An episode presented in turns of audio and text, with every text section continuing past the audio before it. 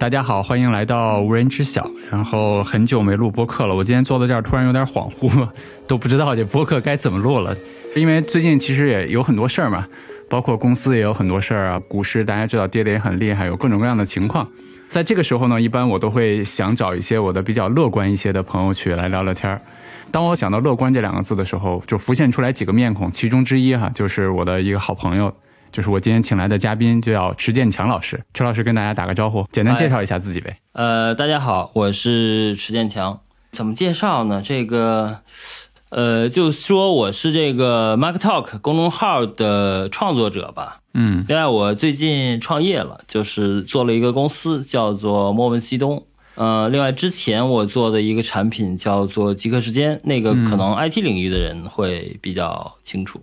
我记得我之前看你的那个朋友圈，当时应该是在发布的时候，我记得你写了一个朋友圈，说这个在可预见的时间内，互联网的技术人应该能记住这个名字“极客时间”。对，我不知道你还记不记得啊？我记得，记得。你现在觉得你做到了吗？对，这个基本上做到了。大概花了几年？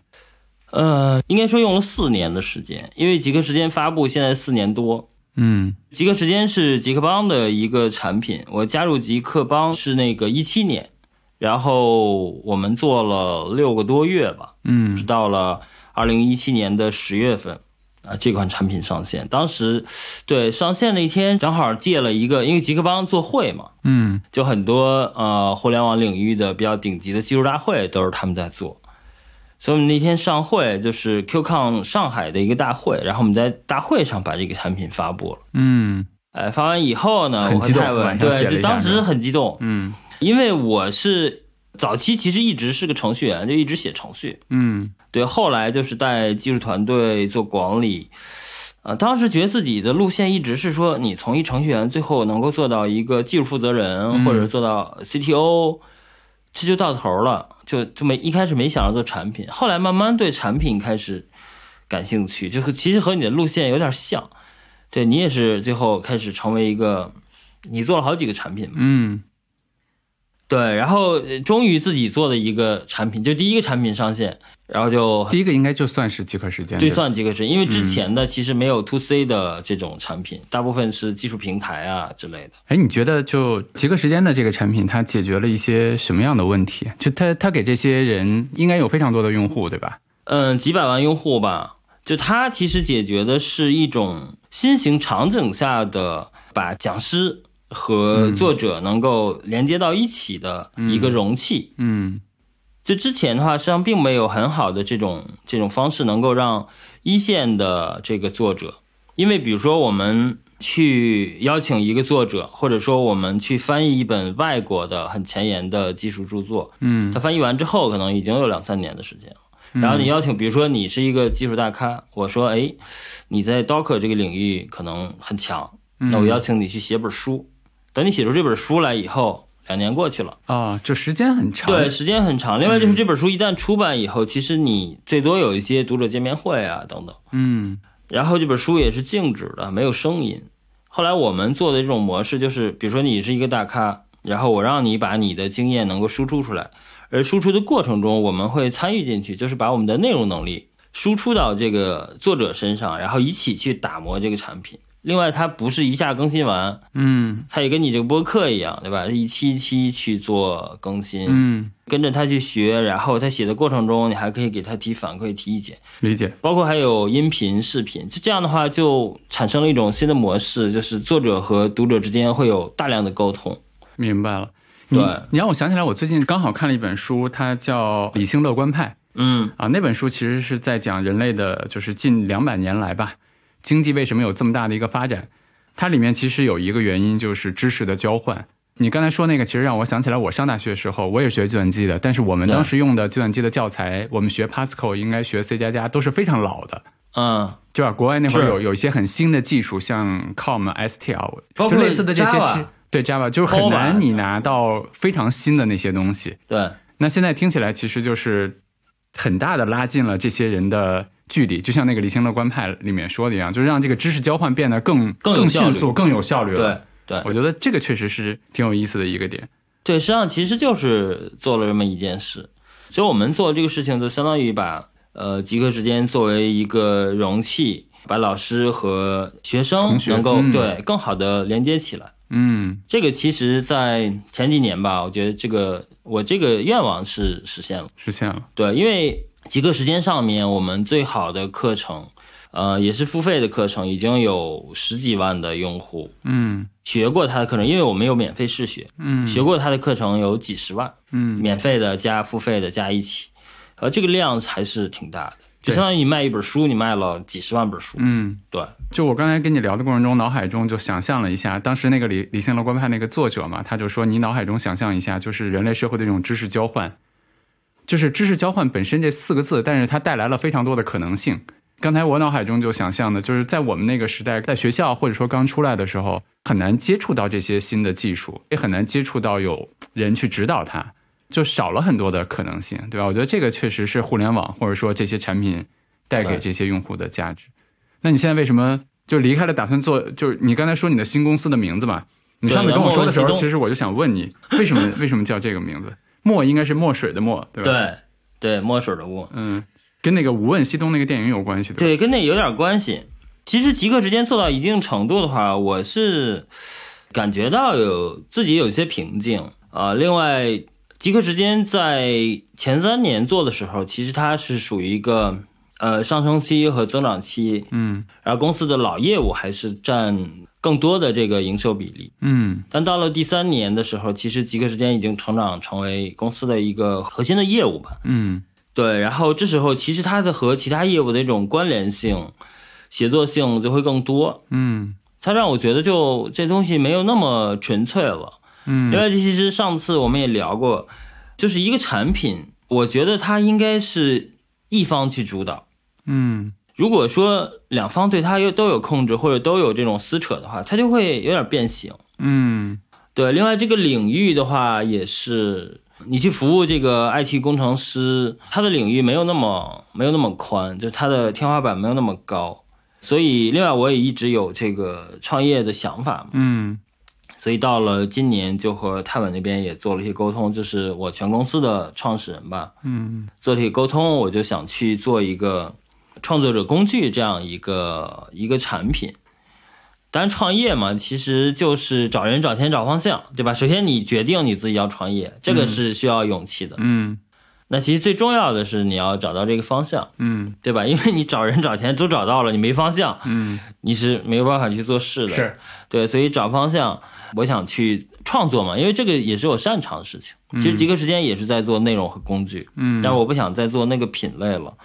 另外，它的支点也不一样，就极客时间它是以课程为支点的。那到了创作者工具，其实和播客是有点类似。我们的产品形态里面将来也会有播客这种嗯这种形态，它是一个订阅以人为单位的一个支点。嗯对，它就不一样了，不一样了，你你就想去做这样一个事情，然后你就一直在琢磨自己的能力、擅长，呃，还有你的人脉资源等等，那就基本上要去做这件事情。后来就想，你你要做这个事情了，你肯定要起给公司起个名字，嗯对，然后就起了一堆名字。就一开始它其实还有一些局限性，嗯就比如说你你想着创作，它可能就是写作呀，嗯，因为很多市面上其实已经有这样的东西出来，它可能就是一个付费专栏这样一个模式。对。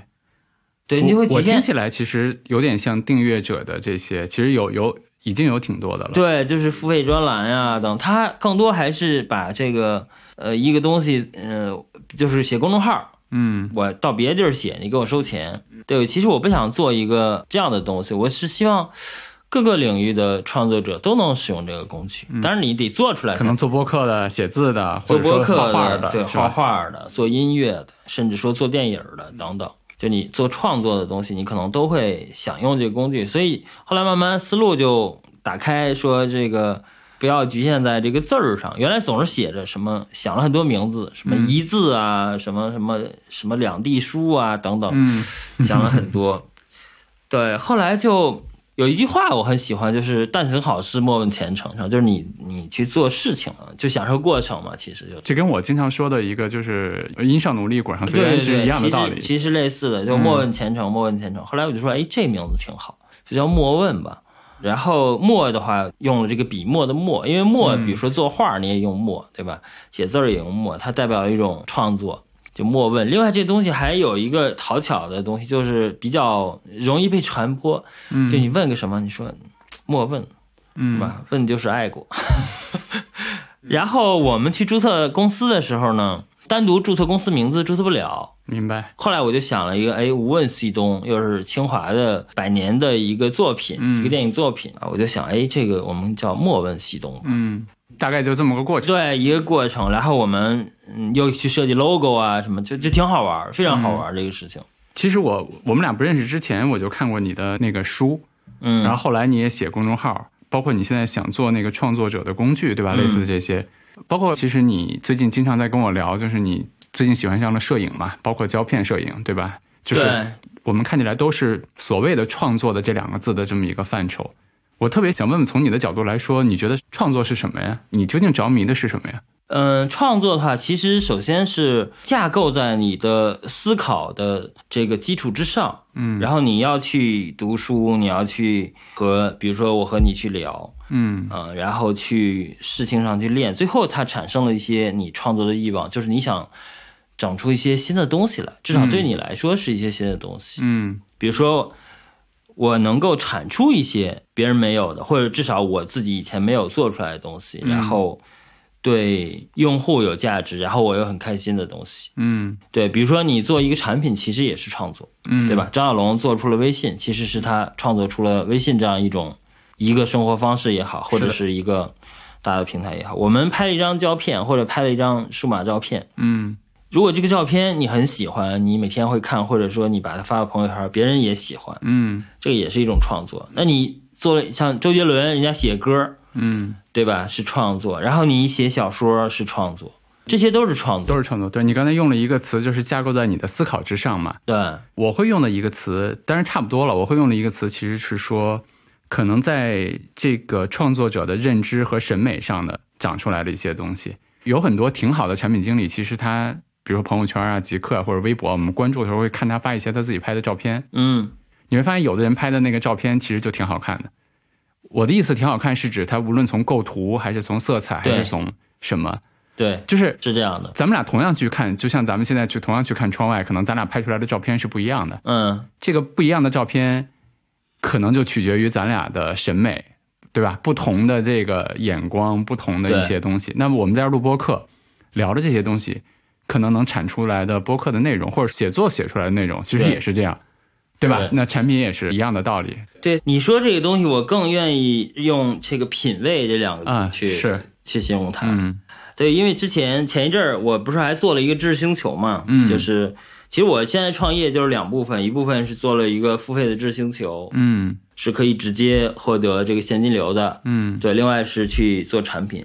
我们在那个知识星球里面就有一个内容，就是去拆书，就是带着大家去一年读五十二本书。嗯对我拆的一本书就是那个《黑客与画家》，，Paul Graham 的那个，对对对，嗯保罗·格雷厄姆那个大名鼎鼎的这个创业教父。嗯那本书里面其实有一章我后来没写，我觉得留给大家去读吧，就是设计的品味。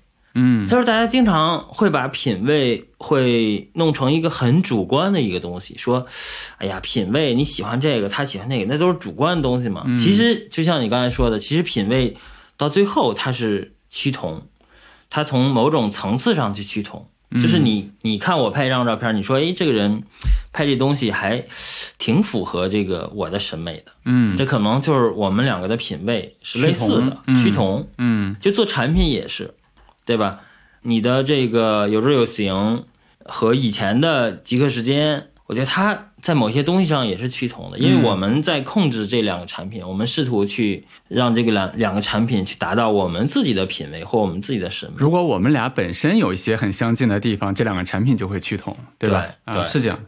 好的创作者，我觉得他会一定会做出简单的、呃美的、有品位的东西出来。嗯而这个东西，一方面是我觉得对用户会有价值，呃，另一方面能够愉悦用户，也能愉悦自己。嗯对，如果是我们能够把这个商业模式去跑通的话，我就觉得这事儿挺值得一直去做下去的。嗯，对，理解了。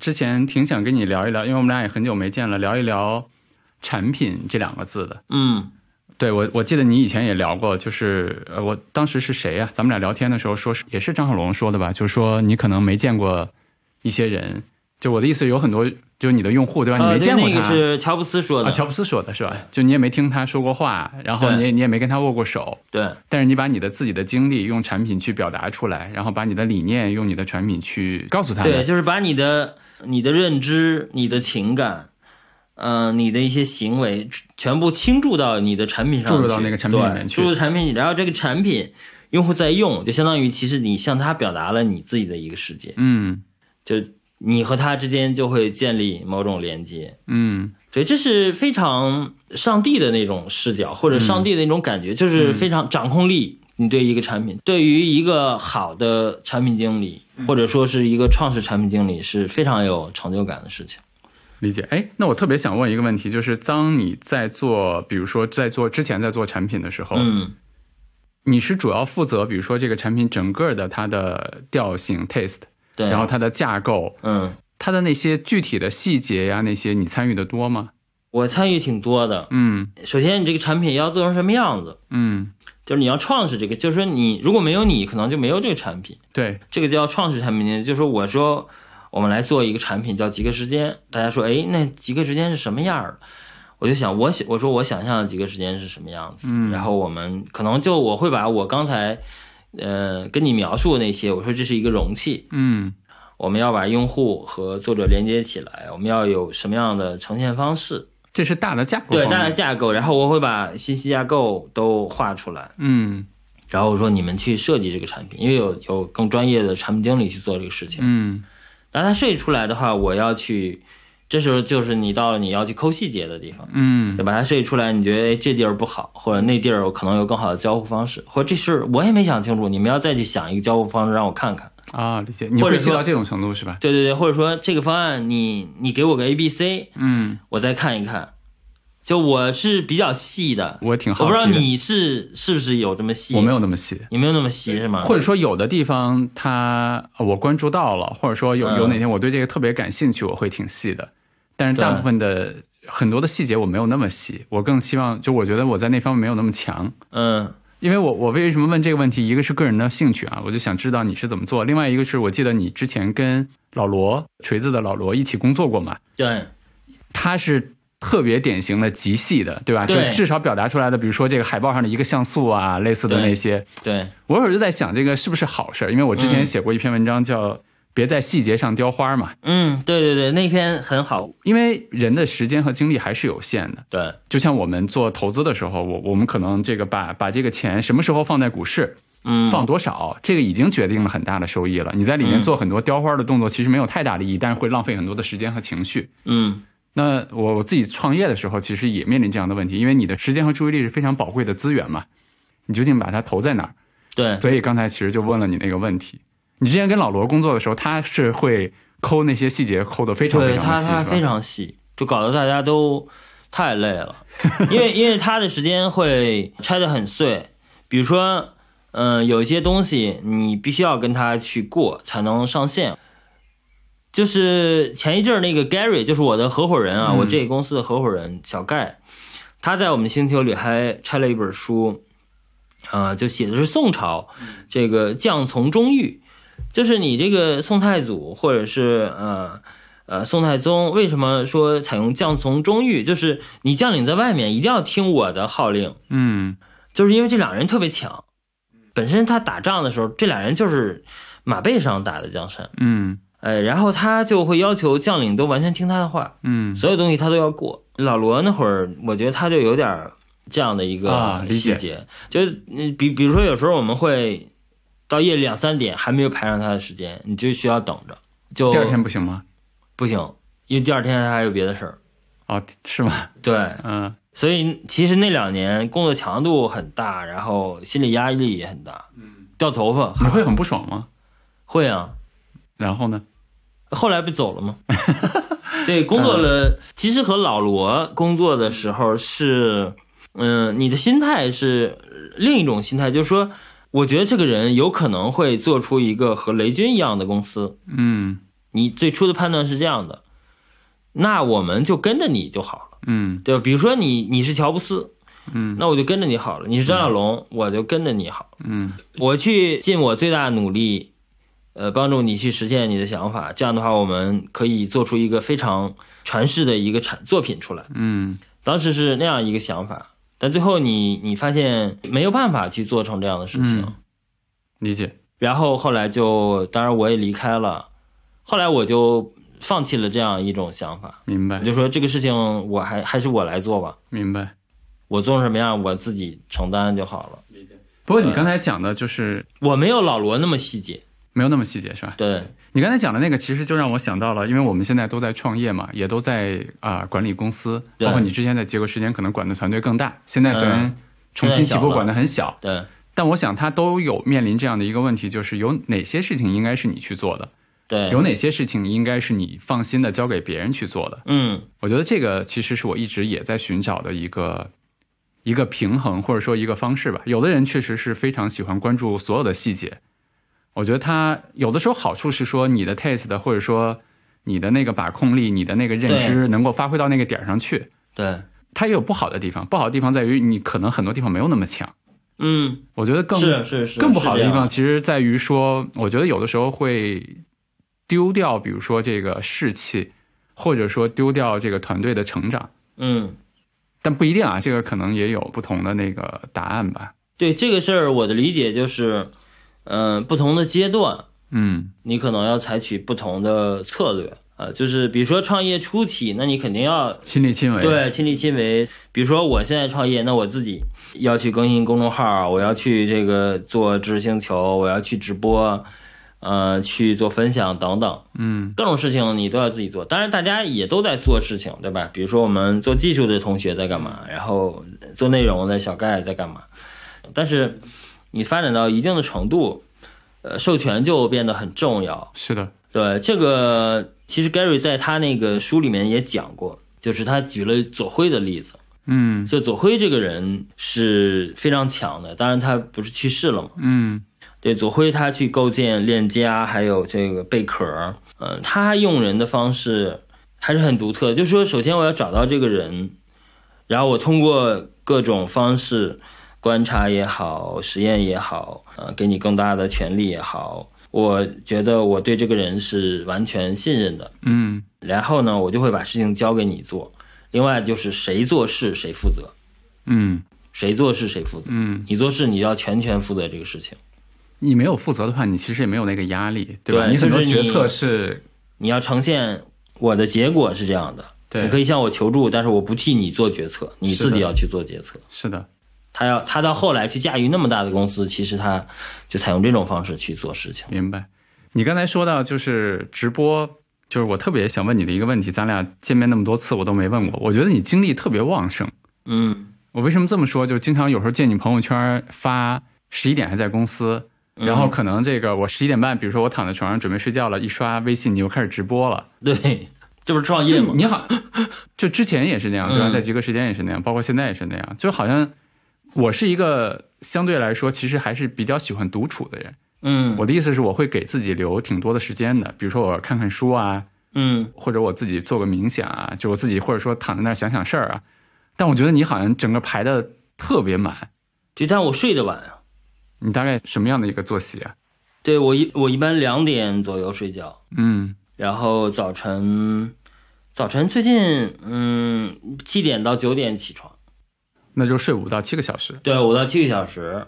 对，有时候早晨被吵醒了。嗯就没办法。如果没有被吵醒的话，我一般会睡到九点。嗯对，所以上午的时间我一般十一点左右才开始工作，就好像就养你不需要独处的时间吗？我独处就是从十二点到下了直播之后是吧？对那段时间。另外就是一般干嘛我呢？我在公司里其实是独处的时间更长，嗯，因为我不喜欢开会。哦，对了，我记得你有一个大办公室，对我有个大办公室，现在还有吗？现在还有我自己又做了一个大办公室。就现在在新公司，你又做了一个办公室。对对对，因为我必须我工作的时候必须要有一个一个办公室，有条件的就需要不能让别人打扰你是吧？对，就是如果说我现在是一个 open 的一个状态，就大家随便进来呀、或者我们开会啊、聊天儿、听音乐干嘛都行。如果我处于一个创作的状态，最好就是我一个人。嗯对，所以这是一个工作习惯，就导致我自己其实独处的时间还挺长的。啊，那我大概理解了。之前的话还没有这样，之前像我在锤子的时候也没有办公室，嗯然后到了极客邦我就开始有有办公室，因为你要去做产品，要思考的东西就很多，包括还要写东西。嗯，就包括很多人其实也也会不理解，就是如果你不创办一个自己的公司，永远会有人不理解，就是认为，嗯，工作那么忙，你怎么还有时间写那些东西，呃创作很多东西？他一直会有这样的质疑，即即便是有些人不说，而且这个并不是说公司的管理层质疑，嗯他是下面有小孩儿，他会有这种疑问，嗯，就刚来公司的人可能会问，或者说不是，他们会离职之后，啊，他会，而且是我创业之后，他们会跟我说这样的事情。就是池老师不务正业，对吧？对公司这么忙，他他倒不是说不务正业，就是说，嗯，公司对公司这么忙，你怎么还会有时间写这些东西？嗯对，大家他其实不理解，就是比如说，一个是一个人的能力问题，呃、另外一个就是创作对于我们来说可能是一个一个常态。嗯啊，另外第三点就是说，比如说我做极客时间，实际上它的前几万名付费用户，嗯基本上全是我的公众号带过去的。嗯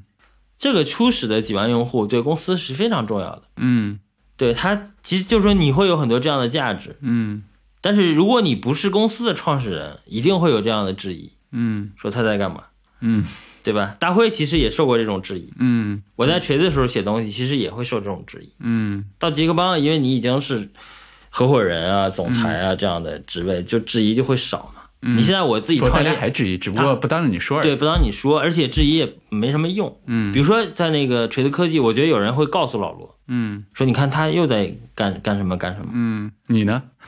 老罗会跟你说吗？他不他不跟我说，啊，老罗那个人还是很体面的。嗯对，但是你自己做公司了，嗯你爱说啥说啥，嗯是吧？你完全不 care，嗯，总不能自己跟自己告状吧？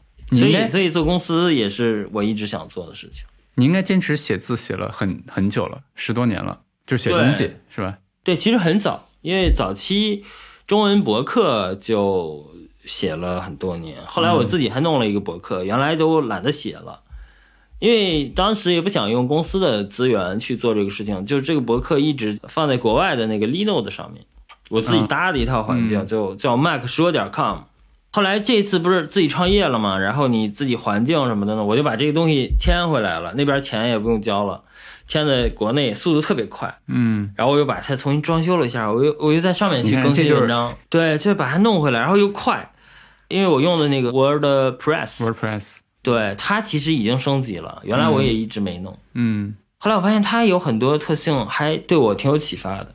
就咱们俩聊到那个写作的时候，我之前给过很多我的朋友这个建议，就是我建议大家去写东西，嗯，因为就像你刚才说的一样，我可能从之前做之前的那个公司到现在做有志有行，大概我写公众号写了也好多年。四年多，可能是从一七年开始写的吧。你之前不是也在写吗？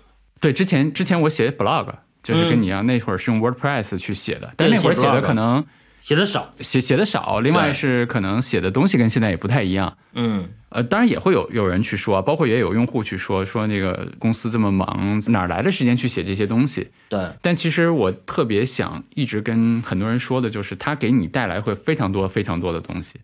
我就记得那个应该是今年那个巴菲特在那个伯克希尔的那个，就是他每年会有个股东会嘛，对每年会有个年报。他在今年那个年报里面，他就写了一段，就是他说我为什么要去写东西，包括他就 quote 了一下，就引用了一下芒格讲的那个讲了一个小故事这俩。老头儿都九十多了，呃，巴菲特今年是九十二，哦芒格是九十八啊。对，然后他他就讲了芒格讲那个小故事，芒格说什么呢？说我给一个黑猩猩去讲一个东西，或者说写一个东西给这个黑猩猩，最后的结果是什么呢？嗯留下了一个一头雾水的黑猩猩嗯，和一个更理解了这件事情的我。对，哎，你看，你看这这老头很睿智是吧？他他说的意思其实是说我创作这个东西，或者说我讲这个东西，或者说我写下来这个东西，其实更大的好处对于我自己。对，对吧？然后同时你又也许写出来了，能够汇集很多的人，让别人去理解对，让一个黑猩猩最后变成人了。啊。对，倒不是那个意思。我的意思其实是，也许嗯能够点亮一些人，给他们一些启发，对，对吧？就有很多，就像你刚才说的，呃，你现在积累了很多读者，然后可能给这些读者的生活也带来了。我最近就观察到这一点特别明显，因为可能我做的这事儿跟投资理财相关嘛，嗯可能它这个影响更大一些。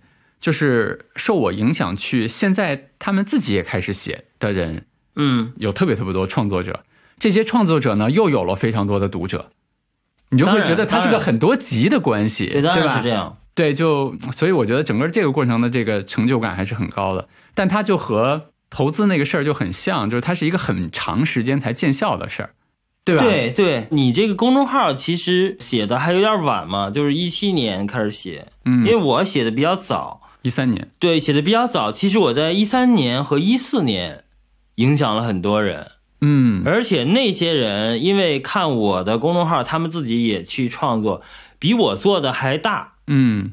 而且有的甚至做的比我大的多得多，嗯。就他可能哎，这个人写公众号写了很多，然后包括他的一些思想什么的，最后影响到他，他也自己去输出他自己领域内擅长的东西，他可能做几百万嗯。这样的粉丝，或者做了一个很好的公司，嗯，就是你其实是一个比较小的一个点，最后放大成那样，嗯。呃，然后经常你还会看到有些人进来的时候说：“哎呀，我是因为在谁谁谁那本书上看到你这公众号，嗯我关注了你，或者说我看看谁谁公司，他说哎你对他有启发，我说看看你是什么样的人，他还就会过来。感觉这个这个得到这些就特别神奇 就也很开心，对吧？对，当然很开心。嗯，对这个可能就是创作的乐趣吧，对吧？对，所以所以这事儿吧，嗯、其就是我创业和你的方向其实还不太一样嘛，对吧？嗯你还是在金融这个领域，我是就希望哎把创作这个事情好好的弄一弄。嗯就不管是你看，现在我们又在做直播，也准备做视频、做播客、写 blog，然后做知识星球，嗯包括我们还在做产品。就我想把这些东西能够串起来。就首先我们自己弄个小生态，然后再用这个工具把我们这套小生态是不是能把这个能力复制给别人，嗯，别人也可以做这样的事情。嗯对，这样的话就一环一环形成这样一个创作的生态，我觉得就很有意思。嗯。但现在其实这些产品还在你的脑子里面，对吧？还在你们大家共同的这个构建的过程中。对这个产品还刚刚开始做，嗯做一些底层的东西。我、因为我们现在不是先是挣钱嘛，先挣钱我们就先养活做，自己。对对，先养活自己。因为现在这个环境嘛，就很多人，包括有一位有一个前辈吧，就很知名的一个前辈，他听说我创业就觉得挺不可思议，因为他在就是他是在金字塔顶端的那种人，嗯他就说现在这个环境就这样，你你为什么要去创业，对吧？你在原来的公司不是挺舒服的吗？你啥也不干，你在那公司待着也行。嗯然后我就说，这个不管是什么样的环境吧，你想做事总是可以找到事情去做。嗯那你现在这个环境，你不能去烧钱，那你就先去做赚钱的事情。嗯赚钱，比如说我知识星球可以赚钱，我给企业做做咨询也一定可以赚钱，嗯对吧？你只要先能养活自己团队，然后慢慢去磨那个产品。嗯你我说我想做个十年、二十年，甚至三十年的事情，那就它是一个长周期嘛，在你们投资的这种人的眼里，所以它不存在说我选一个好的时机。就像你投资，经常说你想投现在就投，嗯，现在就是最好的时机。你看道理都懂是吧？，对，所以我我就跟他说了一通，然后他就特高兴，然后还偷偷的投了我一笔。嗯嗯，对，所以这种经历都让你觉得啊这个世界还蛮有意思的。这个就是我咱俩聊的时候刚开始的时候说的。我想找个乐观人聊聊天的时候，可能这个你的脑袋就一下出现在我的这个 脑海中了。我们有一个小群嘛，对吧？我们有时候在群里面瞎聊聊天啊，有时候抱怨抱怨啊，去聊一些各种各样的东西，包括线下去聊，包括看你写的东西。陈老师，你今年应该是快五十了吧？没有四十八，马上四十八。你看这个心态，对吧？就是有的人可能说，哎，已经快五十了。你你说，所以这个也是为什么嗯要去创业，就是你要五十岁创业就会有点怪。为啥？对，就是你五十多了，怎么还会创业呢？对吧？所以我要在五十岁之前，之前对，包括自己今年是本命年嘛，啊，对，所以去做这件事情我就很开心。嗯，对所以他们老说年过半百，我说没有年过半百，是年近半百。这个就回到我刚才其实想问没没问完那个问题，嗯就是我觉得你是一个其实就是这个底色上非常乐观的一个人，对，就几乎没什么负面情绪。对吧？对，我最近也在跟一些朋友聊啊，你你觉得这是天生的还是你的经历造成的？我有我的答案啊，我想听听你的。嗯呃，咱俩交往的过程中，我好像从来没听你比如说遇到那些困难你抱怨啊，或者说就像刚刚创业，我听你讲的更多的是兴奋，你也很少去说有什么困难啊这些东西。你觉得这是天生的对，还是？这可能，当然我们创业可能比较顺利，你之前有碰到过特难的时候吗？就是也没有。在锤子科技的时候是会觉得比较难，嗯比较压抑，所以很多人其实，在锤子科技出来，或者是当时他他会抑郁，嗯心理压力太大，嗯然后出来之后吧，你就会觉得都都很容易很多事情，所以就是相当于有一个事情突然压缩你，压缩的很厉害，然后你出来舒展一下，觉得哇，这个世界哪儿都很美好，对吧？我怎么听起来像是被练过以后变成这样的？对对。然后在极客帮的话，其实前四年都特别开心，呃，第五年的话就是公司业务整合什么的，我觉得和我想的不一样，但是也倒没有不开心，就觉得不是我想象的那种做产品或者创业那种方式，所以自己就出来了嘛。回答你那个问题，我觉得人的基因是有一部分是刻在基因里面的，另外就是和后天的成长历程可能有关系。嗯对，因为我记得我上高中，还有就初高中，包括大学的时候，不怎么爱表达，对，就比较不像现在这么能写，这么能说，这么能写，这么能说，就比较呃腼腆。当然，我现在其实是愿意和聊得来的人去沟通，就和而不同，我觉得和更重要。以前我我总是劝自己和而不同嘛，嗯你不可能人人都能聊得来，或者大家做事都一样，你要互相容忍什么？我说扯淡，对吧？就咱别容忍了，咱们就找在咱能合得来的人一块儿做，嗯这多开心呢，嗯对吧？嗯你天天找一个和你意见完全不一样，天天在那儿互相拉扯，嗯不是一个好的现象。所以就是我我比如说同学聚会，我就不太爱参加，我就觉得没什么意思。包括像我的性格也是，我不知道你是不是啊？我就觉得自己不能容忍在体制内工作，我特别讨厌开会嘛，嗯一堆人围一块儿说一些不着调的话，我也不爱在那个场合说话。对，但是嗯你比如说你直播，你可以直播两个小时，或者单向输出，呃单向输出可以，你不是也单向输出吗？你自己捞播客也捞一个多小时，嗯，嗯然后或者是大家好朋友一块儿聊，或者公司内的人一块儿聊。没人说话，那就只能我说呗。对，就这种还行。但是年轻的时候确实比较腼腆，呃，可能我年轻的时候就发生了一些倒霉事儿，嗯导致后来你就觉得很多事儿都不算什么。另外就你会觉得事情总会变好的。你看你你这个就跟我自己得到的答案其实就蛮像的。嗯因为可能我在中国说冥想这件事情，包括写文章啊，包括有时候说的比较早，嗯，所以他们很多做冥想就会来去跟我聊一聊。然后其中的有一位朋友呢，他就问我说：“他说孟老师觉得你这个也经历了很多事儿，然后你的文字啊、你的播客啊、你的很多东西就显得这个人挺平静的，嗯就显得这个人挺平静的啊。”然后他就说：“想问问你这件事儿是就是这个形成的这个东西是因为冥想吗？就他只想得到一个。”肯定的答案，对吧？嗯那这样就变成一个很好的案例了，就是这 就说这冥想对人有多大多大的帮助。嗯然后我当时给了他一个不那么，就是他可能不那么爱听的答案。我说，如果用比例的话，当然这个比例非常这个主观了啊，大家就供参考就好了。我说，如果让我去给他一个比例的话，可能冥想在里面起到的作用不到百分之二十嗯，啊。我我确实坚持冥想，但是我觉得那是我非常喜欢的一件事儿。对，但跟是我喜欢拍照片一样。但是可能更多的作用，我觉得可能有百分之二三十是基因里面的。嗯我最后给他另外一个答案，我说可能在我看来，百分之五十都来自于你经历了很多很难的事儿，对，对吧？就是我这我确实经也经常经历嘛，就是经历很多很难的事儿，就像刚才你说的那个锤子科技的经历，对你来说像一个压缩一样。我的比喻倒不是压缩，我的比喻就是你经历那件事儿的时候，它能把你内心的对某些事情的容忍度啊，这些给你扩张到一个非常大的一个程度。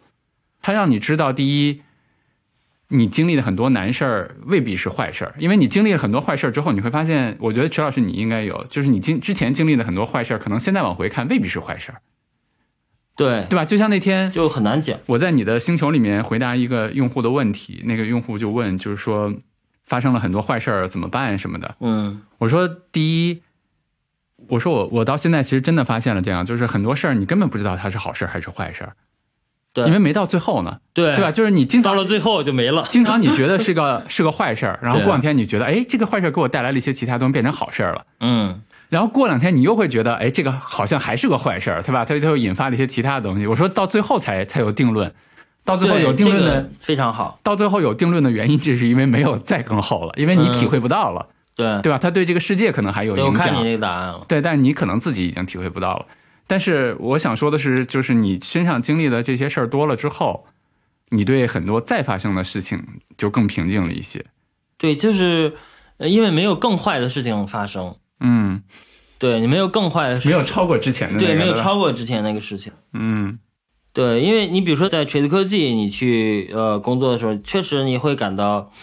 嗯，压力比较大呀，然后部门之间的协作呀，等等，就感到各种问题。但其实它里面有很多好的东西。嗯，对，比如说我对产品的理解呀，呃，设计啊，包括那那里面我我自己带的那个团队就非常强，它有很多好的东西在里面。我我觉得你现在应该还是挺怀念那段工作的时间的吧？对，一半一半吧，有点矛盾。嗯，就我基本上这辈子不会再再经历那样的事情了。我觉得啊，就是我不会主动去经历那样的事。明白。对，另外确实生活中并没有发生比以前，比如说这个呃那么强的工作压力，包括心理上的压力。嗯，比如说错过那个完美完美世界上市的嗯经历，或者说自己亏钱的经历，就这些事儿你都经历过一次之后。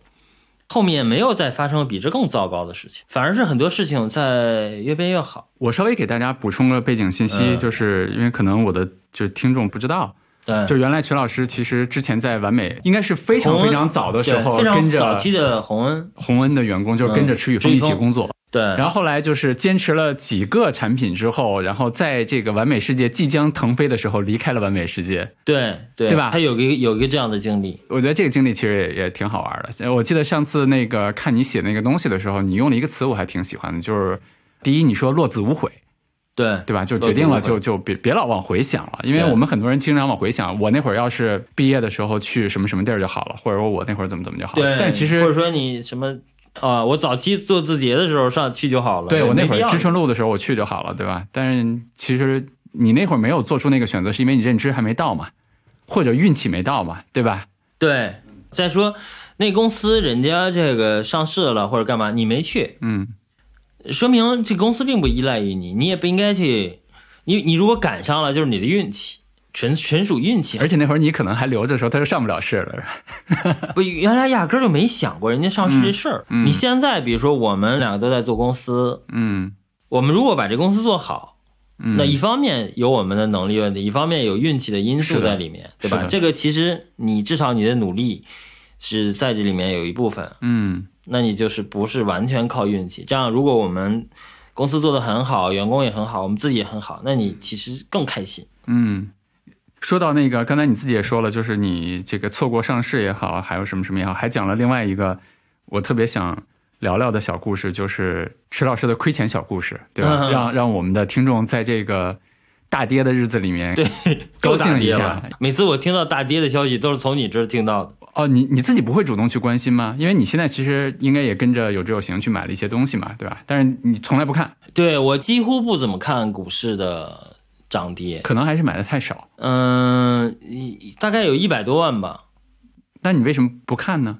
对我好像，哎呀，这个理财这个事情吧，我我确实觉得我不是特擅长。嗯就是经历了过很多事情，然后自己也学习了很多东西。我觉得理财这个事情，最终还是你去交给一个你信得过的人，嗯让他的策略。就比如说我将来做公司做更有钱了，我可能会找一个顾问，或者找一个比如说财务经理什么的，让他去打理这个事情。嗯我可能更适合赚钱，嗯 比如说你适合理财，对吧？嗯我交给你，嗯你去做这件事情。嗯另外就不看这个东西吧，就有时候你能听到说，哎呀，现在大涨，你也会去看一看。嗯如果市场比较跌的时候，我我不怎么去看这个，因为这个在你的课程里面，你和那个张小雨的课程，说明真看了是吧？当然当然，就是他还讲过这个事情，就是说，如果说你买了一套房子，你那个房子又是随时可交易的，嗯。那个房价又是明码的，每天都会报一轮房价，嗯。你天天去看你买那个房子，它可能大起大落，一天可能几十万，嗯。可能几百万这样的。然后你要是去能交易你的房子，你可能在你的房子，比如说我那个房子买的时候还不到一百万，嗯，你可能它涨到两百万，你就把它卖了。你，就把它卖了，嗯，但现在它值一千多万，是，你就是没看，然后赶上这个、这个这个红利，嗯。对吧？所以有时候我我就懒得看，嗯。因为另外就是我的工作的重心不在这个上头。嗯，我其实挺好奇一个问题，但是跟你聊完了，可能有一点这个答案了。我先说池老师的亏钱小故事啊，池老师是之前在某一个这个平台投资，对吧？然后对，自己投了非常多的钱，然后全亏了，或或者说亏了很多吧嗯，对，亏了有百分之七十、百七八十。分之七十，因为那那应该是那种类似 P to P 的那种平台，对吧？就是其实是亏了挺多钱的。对，其实呃，就是还是拿回了一些，嗯，对，但是嗯，七十是有的，百分之七十。而且是非常大的一个本金的数量。我其实挺好奇的，就是、嗯因为在我看来啊，嗯就是比如说程序员啊，然后这个包括你去写那么多东西啊，其实你会本能的去怀疑，或者说去想，就是当你投的时候，应该去嗯想知道我这个钱到底是怎么去赚钱的，嗯它靠不靠谱，对它值不值得信任？你当时这些是怎么考虑的呢？对，这个其实就是人的一个，我觉得是思维陷阱也好，或者是盲区也好，就是因为你本身对这东西没有那么敏感，对钱，我我这个人其实对钱没有那么敏感。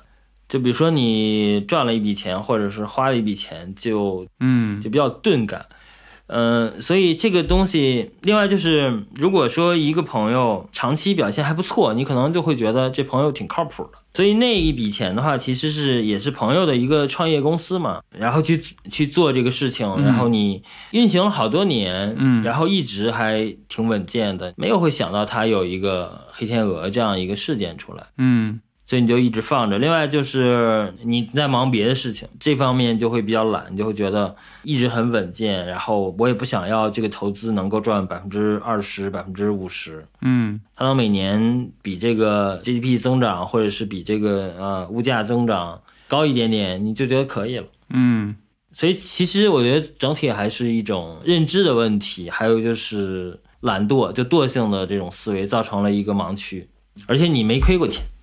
就比如说我们将来我们做我们企业做的也很好，或者那我赚了一个亿或赚了几十个亿，嗯，你如果也没有这个教训的话，你可能会把更多的钱都亏掉。哇塞，你看你这可以合理化了这件事情。我的意思是把这件事儿变成一好事儿了嘛，得到了认知嘛，将来你的公司有几十亿的时候，就不会再犯这个错误了，对就可以去犯其他的错误了。对，你可以你可以犯没犯过的错。对这个我不知道是不是自我安慰，嗯，哦，开玩笑了。呃，对，还有就是一个什么原因，就是说，比如说你亏了几百万，嗯你上了杠杆儿，嗯然后呢，你自己又没有那么强的挣钱能力。比如说我继承了一个，呃，继承了一笔钱吧，比如说我继承了一千万，那我自己工资就是每月一万块钱或者几千块钱。如果把这一千万亏掉的话，你肯定会受不了，因为你的生存，呃，方方面面都会受到了很大的影受到响。很大的影响。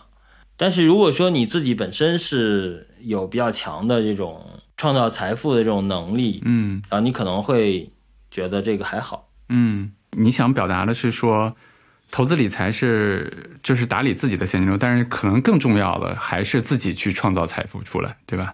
对，我嗯觉得创造财富可能更重要一些。嗯，因为投资理财的话，确实我觉得需要更专业的人去做这个事情。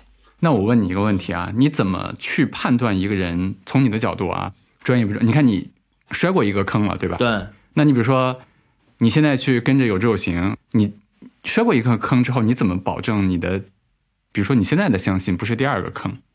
对，这个就首先你要保证自己不进入第二坑的话，你肯定要去学习一些理财相关的东西，嗯对吧？什么是正常的理财产品？什么是风险性极高的？什么是合理的利润？嗯啊，另外就是你能够承担什么样合理的亏损啊，另外就是你投资理财，其实是以前的话，我们会觉得，哎呀，我可能保留个百分之三十的保证金或者现金，或者说买一些非常基础的东西，我可能大部分钱都放到某一个什么里面去，嗯就它资产配置就不合理。比如说你楼市，对吧？你有房，你可能是一部分资产，然后有现金流，然后有在。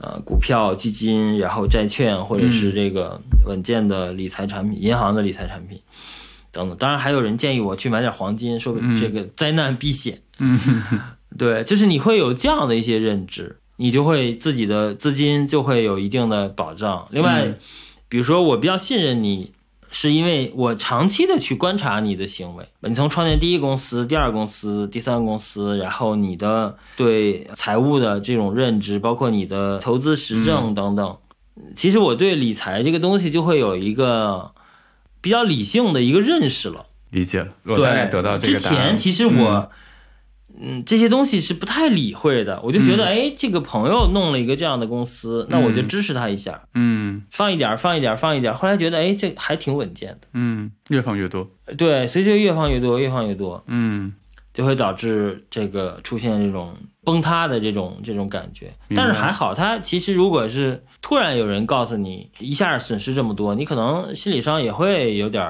不舒服。嗯呃，另外就是呃，他这个事情是非常漫长的一个损失的过程，嗯，对，你就完全没什么感觉了，理解了。因为他那边亏着，你这边还挣着，呃，一会儿就挣回来了，嗯，所以你就还好，明白。嗯，哎，池老师，我想请教你个问题。就刚才你聊到那儿，我突然想到，因为有志有行，其实在做，我们在帮助大家投资。我们现在不用这个词啊，比如说我，因为我觉得“教育”这两个字有点高高在上了，就是我们可能更多的就是说普及一些知识，帮助大家理解这个东西，然后去建立信任啊这些。然后你之前做极客时间，其实它也是一个跟教育相关的一个行业，对吧？其实也嗯就是你无论是拉近那些创作者和那些学员他们的距离，其实也是在传递知识。我挺想听听从你的角度来看，因为比如说从我们的角度来看，包括就是刚才我们聊的，你现在对投资的这个认知，我越来越意识到，就是我没有办法把所有的投资的知识传递给你，没有办法，因为那个太多了，对吧？而且它对，它涉及到因为那是你的专业，对，那是我的专业。那现在的社会化分工也不应该是那样的。对，那我想知道，就是你觉得教育的这件事情，它做到一个什么程度，或者说它究竟在起什么样的作用？对，我觉得像我们的这个，比如说极客时间，它的教育方式就是我，嗯、首先让你理解这个技术，嗯，对吧？然后呢，如果你确实需要这个技术的话，我能让你去掌握这个技术，只要你花自己的花花费自己的时间和精力，嗯。因为你学这个东西呢，它是，呃，一个主业，嗯。比如说我是一个工程师，或者是我是一个产品经理，我想找工作，我想升职，我想去把公司交代交代我的任务去完成。这样的话，我必须要完成这个事情。嗯它是这样一个一个模式，就是我学了你这个课程，或者看了你这个视频，我能掌握一些东西，嗯。而且这个东西对我的主业是强相关的。哦，我我大概理解了。对所以其实投资理财不是它强相关的一件你事情。你这不是强相关的。我嗯比如说，比如说在年前，就是二零二一年的下半年吧，呃我看了你很多东西，然后呢，我还经常会关注你这个温度计，我觉得那个特别好弄。嗯对，就是它，你应该在这个温度特别高的时候，其实你应该去把这个东西卖掉。嗯嗯我以前就是觉得，哎呀，我觉得什么医疗啊、消费这个不错，嗯我就一直放着吧，我就懒得动，因为我特别在投资上会特别懒惰的一个人，嗯我就放着吧，放个几年是不是也可以？嗯后来我看了你那个东西，我就觉得，哦，它这个已经到了八十度、九十度，那我其实应该把它卖掉，我就买一些温度计低的东西。然后我会去学习你的整个的这个体系，并且操作我那个盘上的东西。嗯。但是我特别忙的时候，我就没空去看这个东西。我刚想问这个，就学了一段之后，其实我有很多朋友啊，都是就过一段之后发现，算了，我大概理解了这个东西，嗯也信任你了，可能我就不太想再往下学了，对，是吧？对，因为因为比如说到今年的话，我就一直在弄自己的公司嘛。嗯。就这个事儿，相比于我在那个股市上投那些钱，就重要的多得多。嗯，是的，另外，其实我在资金上，就因为你吃过亏嘛，就是资金上会有些配比，嗯。比如说，呃，基呃基金买多少，然后大部分要买一些理财产品或者债券儿什么的，嗯。然后保留一部分现金，嗯呃，就会这样。所以那个东西吧，就是你基本上是打着说他全亏了，嗯你也没事儿。再说他不可能全亏，嗯除非整个就是完全这个世界 crash 了，嗯对吧？咱才可能全亏了嘛，嗯你不可能全亏，所以你没今年已经我我已经看到很多言论说这个世界要毁灭了，是吧？应该不会，应该不会，就是世界糟的时候比这个时候要要糟的太多。嗯所以这个，呃，就是你家家有一老一一老吧，当然你得照顾他，其实他还是会给你很多感触。就比如说我和我爸去，你爸爸应该和你一起生活是吧？对，现在在我家住嘛，嗯就他有高血压，有各种病，但是现在因为他们那个认知，就他那个年代嘛，受很多局限，也没读过什么书。我爸是初中毕业，嗯对，但是你去跟他聊聊什么呢？你就只能跟他聊以前的事情，上山下乡、插队、弄工分儿，然后怎么调动工作，你去聊那些事情，嗯他还挺挺感兴趣的。你去跟他一聊那些事情，你就发现他们那一代比我们苦太多，一出生就是战争，嗯对吧？逃荒，然后呢，这新中国成立，然后朝鲜战争开打，大家过两年又饿的吃不吃不上饭，嗯对吧？哎饿饿了吧，然后家里这个又开始弄各种这个文化什么文化大革命乱七八糟，各种运动，弄得他这个到处跑。呃，然后我爸后来就是从一个体育老师，为了调到城里就做这个厨师，一天要给几百个人做饭。你就发现那个世界那时候才是，就你完全没法比。现就现在人你再一去想，你很矫情，嗯这有什么呀？嗯对吧？你你往前你再数个二十年，那个世界完全不是这样子，嗯，你就会觉得就很乐观嘛。你看这就是你嘛。对，我也有很多朋友，他可能在，包括我自己啊，就是可能在一些焦虑的时候，他会发牢骚啊，他会去说有这样那样的不如意啊。对，但你看，就我们俩聊的过程中，你总是这样的，所以我就觉得就挺有意思。所以这个碰到焦虑的时候，就喜欢和你聊聊天儿。对，就是就从你身上，可能我就很少看到那那些抱怨。你有抱怨过什么吗？啊，也有抱怨，就是抱怨主要是在公司业务上面，因为我们做产品，可能我觉得都掌控感会比较强。要求掌控力，对吧？对，你会发现一个东西，从你直觉上说，或者你的经验判断，你觉得觉得这件事情是错的，但是公司他会决策去做这个事情，你就会很不爽，你也会去抱怨这个事情。嗯包括原来就吉克邦是一个非常注重仪式感、非常爱开会的一个公司，那你也会去抱怨。嗯之所以在这公司做了五年，是因为之前和这个公司的创始人就霍泰文交情也比较深。另外就是前四年，其实他，呃，我的自主权是比较大的，嗯对，你是按照你自己的方式去塑造那个团队。但是你因为你公司业务做的很大，你你自己这块业务做的很大，它会融合到公司里面去，嗯，啊又会和公司的文化有一些交流。就我特别不喜欢开会。就不同大于和了。按你刚才说那，个就是？和而不同，对，不同大于和，就各种开会什么，你不喜欢这些东西也会抱怨，嗯但是还好，嗯，我记得咱俩聊天的时候，有一次你说了一个一段你的经历，让我觉得特别有意思。我今天得到了验证。嗯你应该之前在锤子科技之前，应该是在用友工作，对吗？对，用友软件就是离开了池宇峰的完美世界之后，那会儿还没叫不叫完美世界，对对，吧？洪恩嘛，就是红恩，就在完美世界即将起飞的时候离开了，嗯对吧？对去了一个传统的软件企业叫用友，对 to B 的嘛，应该是做产品的负责人是吧？研究院的呃院长，技术负责人，技术负责人。研究院的副院长，研究院的副院长，嗯，应该是做了十年的时间，对对对，完美的错过了这个整个的互联网，几乎错过了，是吧？对，然后你当时跟我用了一个词，我后来想想就特别有意思，就也符合咱们今天聊的事儿。你说你是一个特能忍、特能熬的人。嗯，我在想，因为当时互联网包括移动互联网也出来，就高速发展的时候，可能很多人就想去外面世界赶紧去看看。嗯，你其实是一个比较能耐得住性子、比较能去熬的一个人。你当时说，就是说你的这个特点让你在可能在拥有待了太长的时间，对可，能某种程度去错过了互联网的这个，因为按你当时的那个资历啊，去错过了互联网。嗯，但是你又说，但正是这个能忍能熬，让你的创作，比如说你写写东西，没有因为短期没有反馈啊，这么一直坚持下来，它又给你带来了很多东西，对，对吧？就是，它就让我想到，就是很多我们自己身上的这些特点，真的是它会给你带来很多两，对，有好有好有坏，坏有好有坏。对吧？就是这样，你不可能就是说什么都要，是吧？对，我觉得你的特点其实，其实咱俩有些地方会像一些，有些地方也不太像。嗯比如说，你其实一直在创业，嗯，是对吧？对我比较喜欢折腾嘛，你对你比较喜欢折腾，嗯然后我这么晚才创业，就说明我性格里面有求稳或者懒惰的一呃一面。嗯对，你看你做了这个最早做财帮子，嗯对吧？然后又做且慢，然后又做有知有行，到了做有知有行这一步，你是具备完全的这种掌控感了。嗯，然后你的经验啊能力可能达到一个对你来说现在是一个巅峰状态，就很好，对吧？然后我自己其实之前的话就完全没有去独立的去经营一个公司，或者说在做极客时间之前也没有独立的去做一个产品。嗯，这个我觉得是它的轨迹就和我们的性格是有关系的。真的是啊，对，啊，就是这个。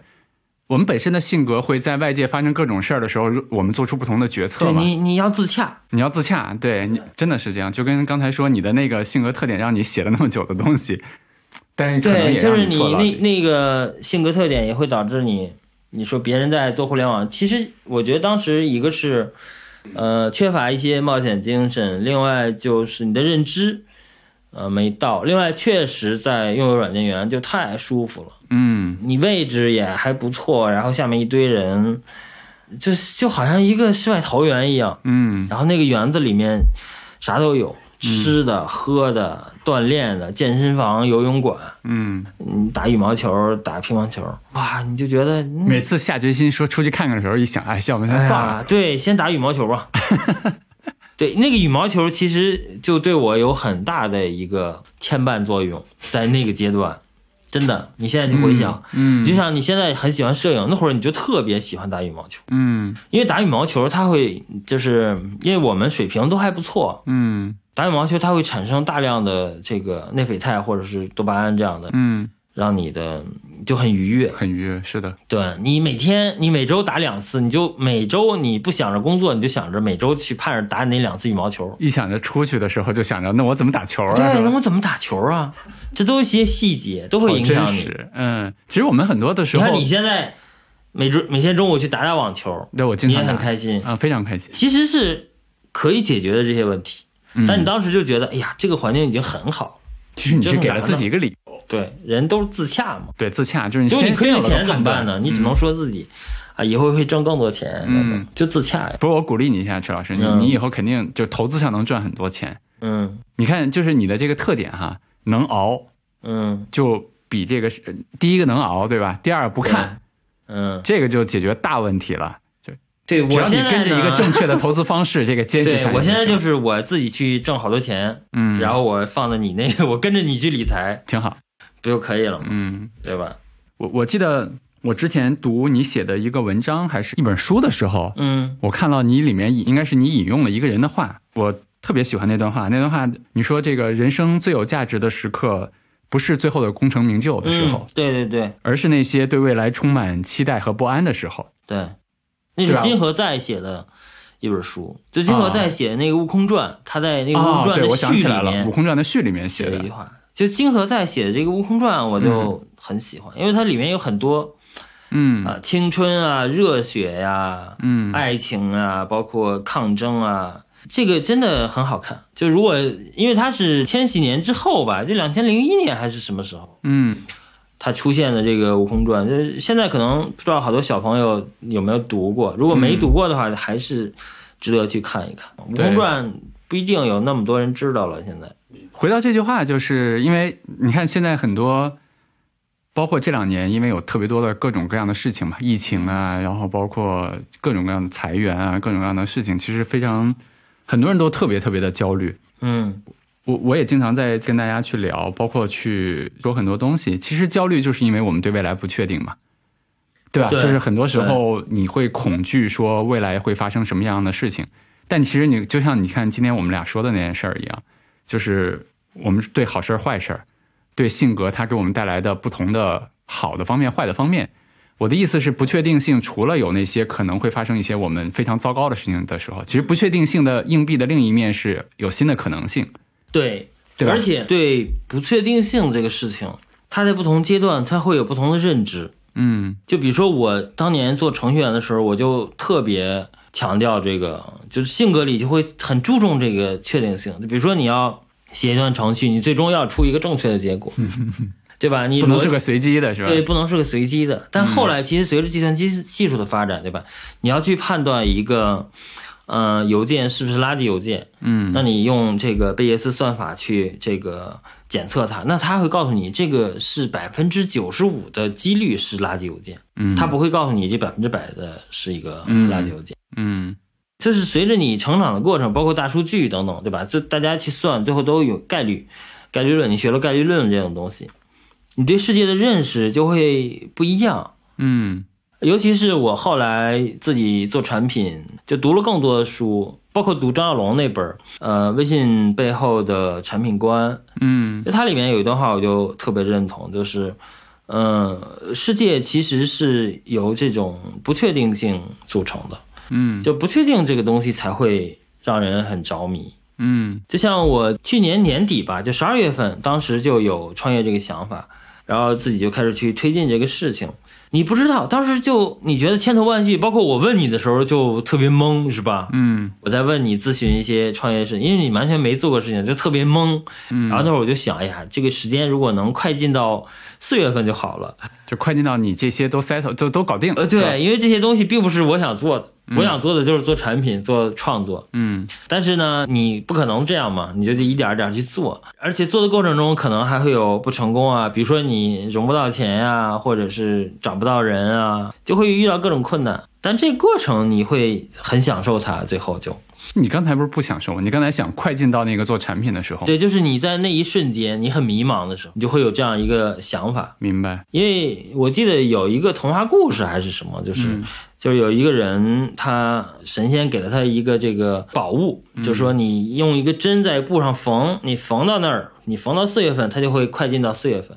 嗯，他就永远想可以看下一个结果，永远看下一个结果，就很快把它缝到老了自己，缝到结束了，缝到结束了，因为他想看最终结束的时候是一个什么结果。嗯，我就永呃总记得这个故事，但是你这故事还挺好的，对，他就想，嗯。哎，小时候就开始缝，说缝我缝到青年的时候，嗯。我看我找了一个什么姑娘，哎，我结婚了，我想看我儿子是什么样，嗯。然后我想看我四十岁我事业做成什么样了，嗯，就一直缝，一直缝，嗯缝老了。你让我想起来一个小说，它的名字大概叫《神的九十九亿个名字》。它其实里面讲的故事跟你刚才说的就有点像，就是说在西藏的那个山上，有一些僧人们，他们在在每天从书里面完成一些任务。这个任务大概是说，把“神”这个字，它有九十九亿种写法，我们大概把它的这种各种写法找到。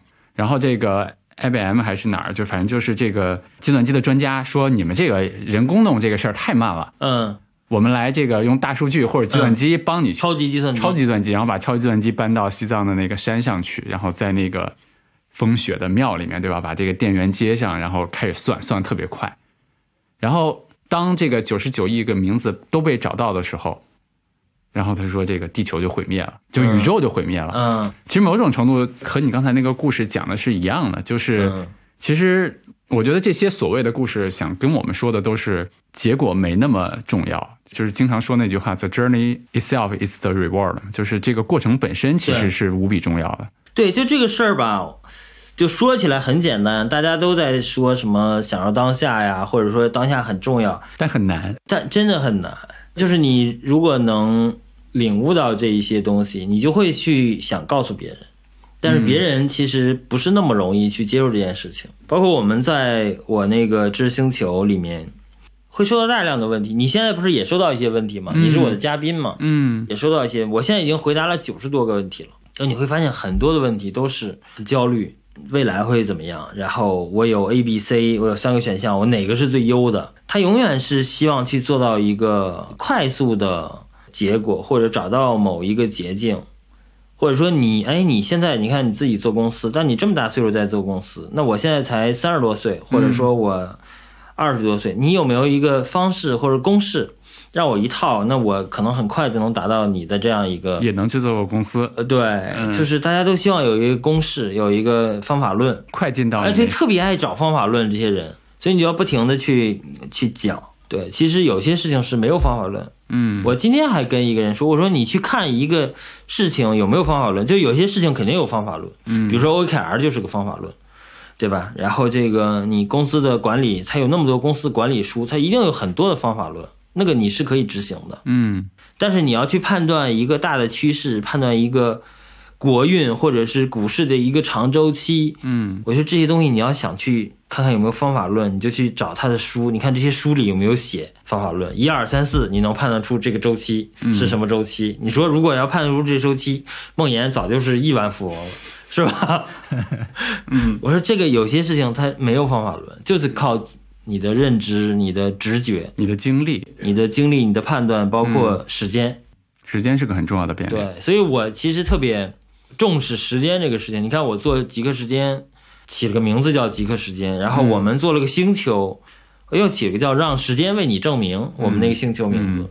我觉得时间这个东西，很多人会忽略它，嗯，对他认识不到时间的力量，总想着速成，可能是因为你到五十岁了，你才意识到这个时间没到五十，没到五，啊，对，对，就是刚才你讲的那个绣花的那个故事，其实给我触动还挺深的，因为就在咱俩录播客的今天，因为股市又跌了很多嘛，对，虽然你没看啊，我告诉你一下，让你、今这个、天又跌了吗？让你焦虑一下，今天涨了，今天是四月二十几号啊，四月二十七号，昨天是二零二二年的四月二十六号，嗯。昨天 A 股跌到的估值，就所谓估值就是股市便宜还是贵了，嗯就是它便宜的水平基本上跟二零一八年就是底的时候，就是中国股市和二零零八年的时候，就国际金融危机的时候，嗯那个时候的估值水平已经差不多了，就还会高一些啊，但已经差不太多了。嗯但是你说站在这个时间点，我就大家的心情一定是说，能不能帮我快进到这个这个低估的时候过去？对，我为什么要每天在这个？你说看那个线，可能长期是会上涨的，嗯但是在这个线里面的那一段儿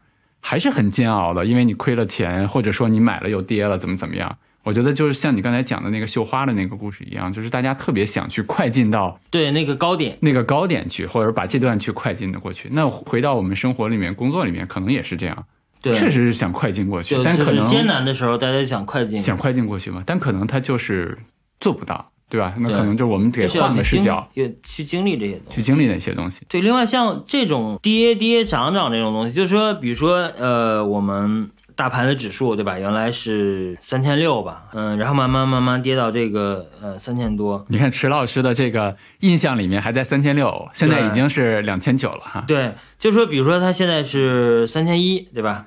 然后一下跌了挺多的，到了两千九。然后如果你这段时间没有看的话，它可能过了一周、两周或者两个月，然后它又变成三千二了。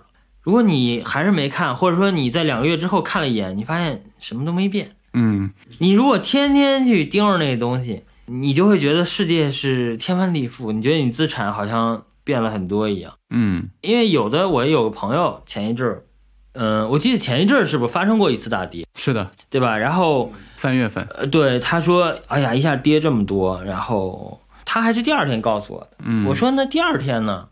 他说第二天又涨回来了。啊、上次主要是互联网的公司会跌的会对，反正他就是我说嗯我说那不就没什么事儿发生吗？嗯，我说你不去看它，你会发现没什么事儿发生，所以我就一些波动。对对，我就不不太看这个事情。嗯，哎，那回到你刚才就是我们讨论的那句话，就是最有价值的时刻不来自于功成名就之时，对吧？来自那些期待和不安的时候。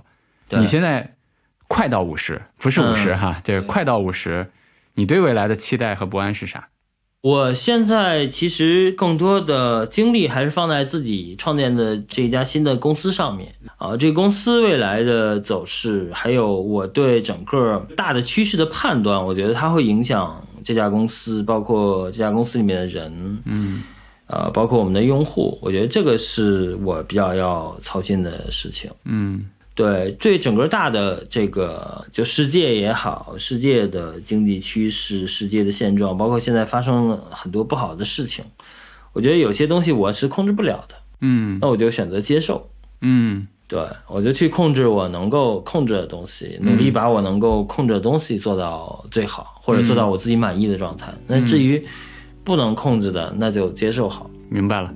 我觉得其其实是一个挺好的 ending，就是现在疫情啊，包括各种各样的，就像你刚才说的，大家认为对未来非常非常的悲观啊。嗯。我觉得在这个时候，就是可能更多的时候，让我们去想想刚才池老师说的那句话吧，就是可能未来能够，当我们老去的时候，你已经老去了哈，嗯，我还正在年轻，你你也不年轻了，开玩笑。你你老装嫩哈。开玩笑了。就是当我们老去的时候，我觉得回忆起年轻的时候，或者说回忆起现在的时候，可能更多的时候就是这些喘不过气的那些时刻，嗯，对吧？就是给我们很大冲击的时刻。所以就像你刚才那样，就我们没有办法像裁缝那样往前去缝，对我们能选择的就是过好现在的每一天，控制好自己能控制的事情，对吧？对，我觉得保持一个嗯、呃年轻的心态是很重要的。就是实际上我们生理上的年龄是没有办法去控制的，嗯对吧？但是我们其实可以控制什么？你可以控制你自己的身体，你可以去修炼你的心性，然后保持你的创作能力和这种好奇心。嗯这样的话，你整个人他是他是不一样的。对他散发出的活力，包括他做事的效率，他的年轻的心态都不一样。因为现在我为什么最后跟大家说这个呢？就是我在我的知星球里面会看到很多的提问里面，他那个问题他会有木气。就我说你才二十多、三十多，你怎么比我觉得还老，对吧？你不应该这样。嗯所以我知星球也是从很多从这个方面吧去引导大家。嗯陪伴也好，嗯鼓励也好，或者我们写我们的一些经历、经验也好，就帮大家一起去度过这段日子。好的，那就谢谢池老师，然后我嗯们今天谢谢梦妍就聊到这儿，好，嗯拜拜。好嘞，好，拜拜。